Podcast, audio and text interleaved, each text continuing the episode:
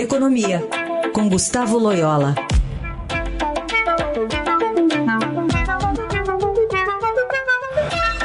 Tudo bem, Loyola? Bom dia. Bom dia.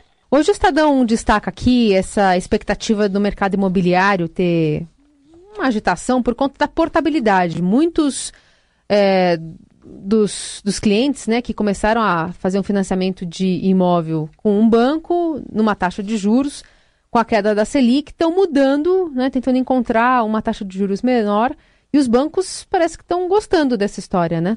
Bom, exato. É, a portabilidade, ela, ela, ela pegou, né? Ela acabou hoje é, disparando aí as operações de portabilidade. É exatamente por isso mesmo, quer dizer, os juros é, caíram bastante e, evidentemente, as pessoas procuram né, é, reduzir os juros das suas prestações crédito imobiliário, né, que foram, vamos dizer, que são contratos com taxas mais altas e se busca reduzir. Então, isso gera um processo de renegociação do mutuário com o próprio banco é, e também com a portabilidade. E os bancos estão é, concorrendo bastante pelo crédito imobiliário. É um crédito que é, os bancos é, é, de varejo, é, vamos dizer assim, têm grande interesse em, em, em, conceder, porque o cliente ele pode fidelizar o cliente, o cliente pode comprar outros produtos do, dos bancos, né?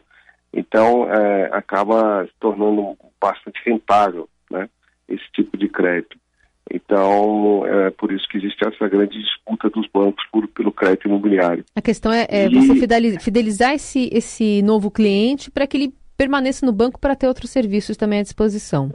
Exa é exatamente. Questão, Os né? bancos querem, é, evidentemente, o objetivo do banco é que o cliente é, centralize é, é, o seu movimento bancário com este banco e ali ele adquire um número maior de, de produtos e serviços, né?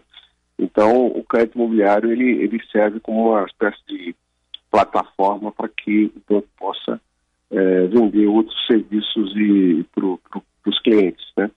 Então, é, é, é, de fato, aí que tem é, uma grande competição entre os bancos, os, os, os, bancos de varejo, os grandes bancos, e agora também com a chegada dos bancos menores, os bancos, alguns deles já é, digitais, né?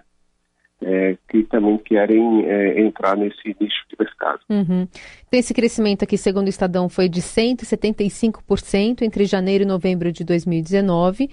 E há uma tendência de continuar assim, porque a Selic não deve é, aumentar muito a perspectiva para 2020, né, Loyola?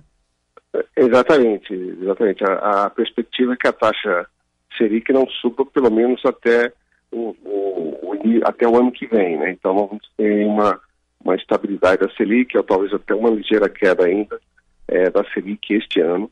Então é, é, é provável que esse tipo de, de movimento crescendo, né? A portabilidade ao longo do ano. Né? Muito bem, esse é o Gustavo Loyola conversando conosco aqui no Jornal Dourado. Loyola, obrigada, boa semana. Boa semana a todos.